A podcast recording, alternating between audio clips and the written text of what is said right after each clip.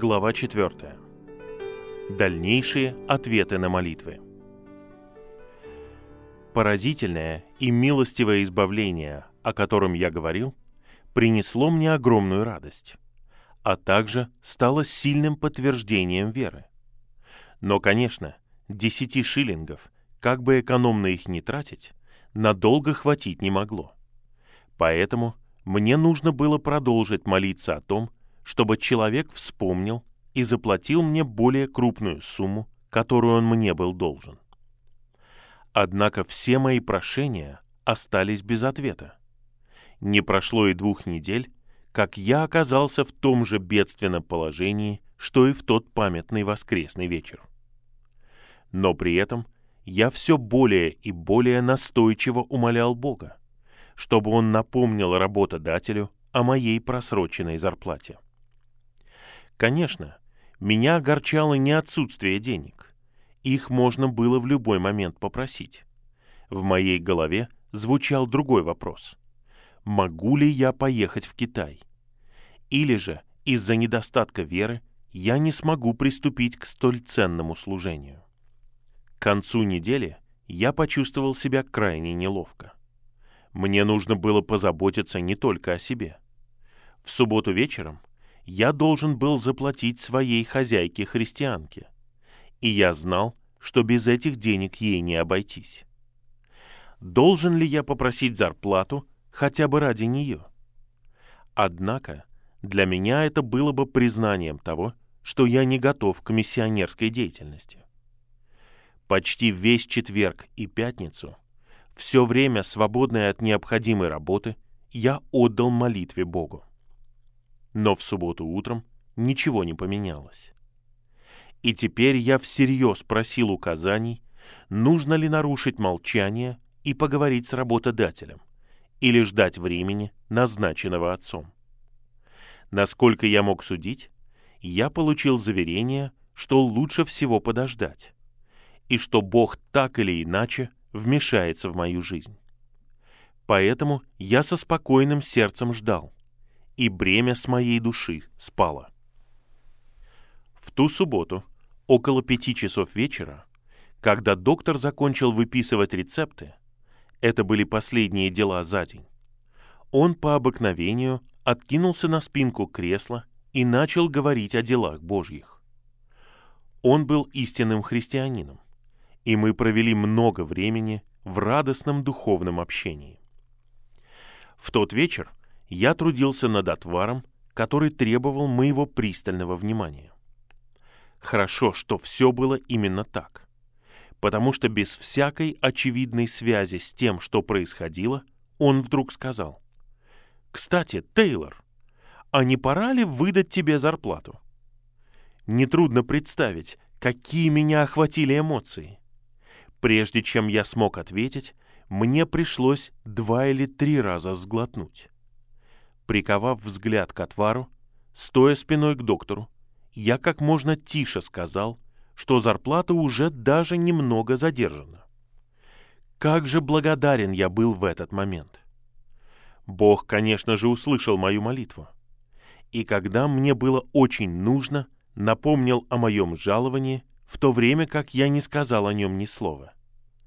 Доктор ответил. «Жаль, что ты не напомнил мне об этом пораньше. Ты же знаешь, как я занят. Если бы я только вспомнил об этом пораньше, я тут же заплатил бы тебе. А так сегодня днем я отправил все деньги, что у меня были, в банк.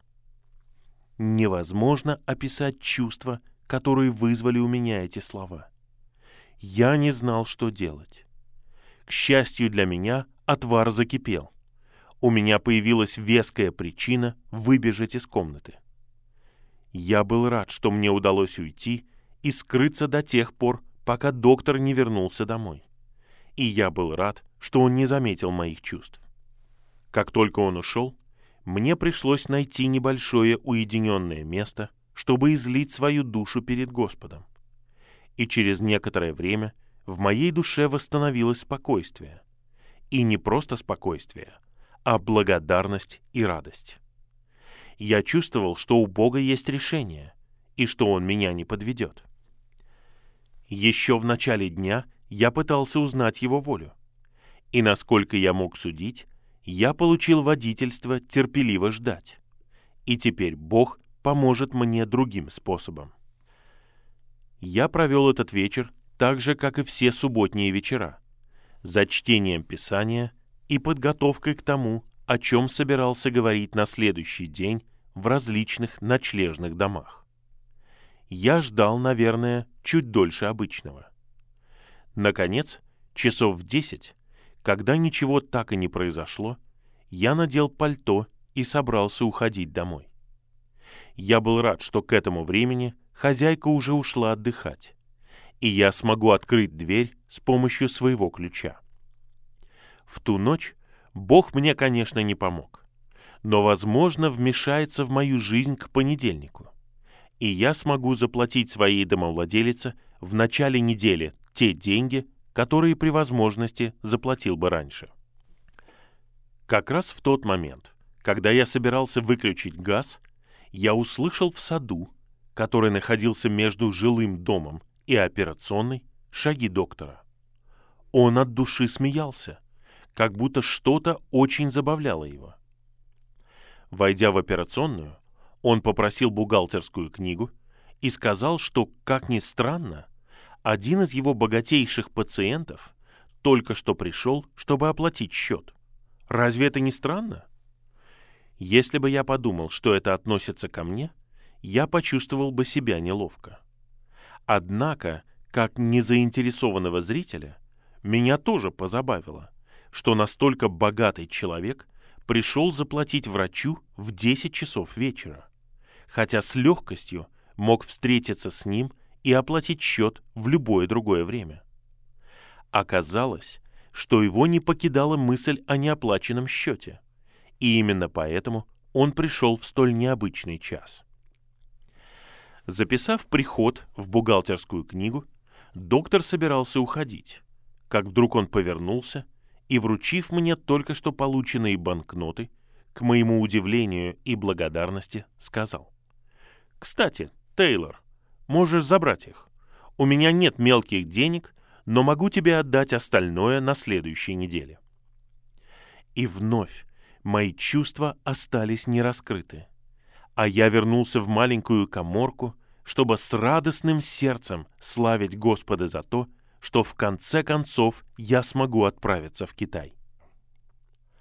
Для меня это было необыденное событие. Поэтому во время трудностей в Китае и в других местах воспоминания о нем приносили мне немалое утешение. Скоро пришло время для меня оставить Хал и отправиться проходить медицинский курс в лондонской больнице.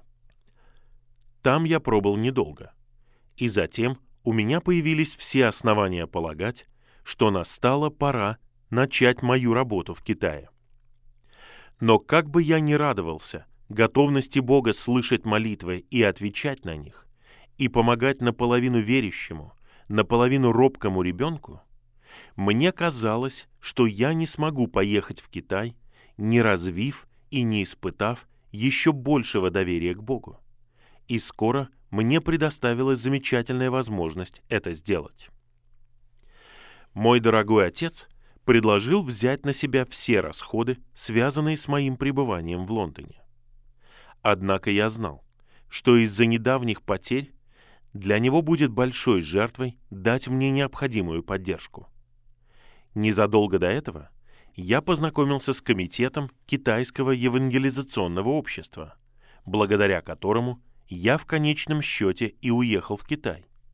Особенно благодаря секретарю этого общества, моему уважаемому и горячо любимому другу, господину Джорджу Пирсу, который когда-то работал на фондовой бирже, а тогда уже в течение многих лет был миссионером. Не зная о предложении моего отца, комитет также любезно предложил покрыть мои расходы во время пребывания в Лондоне.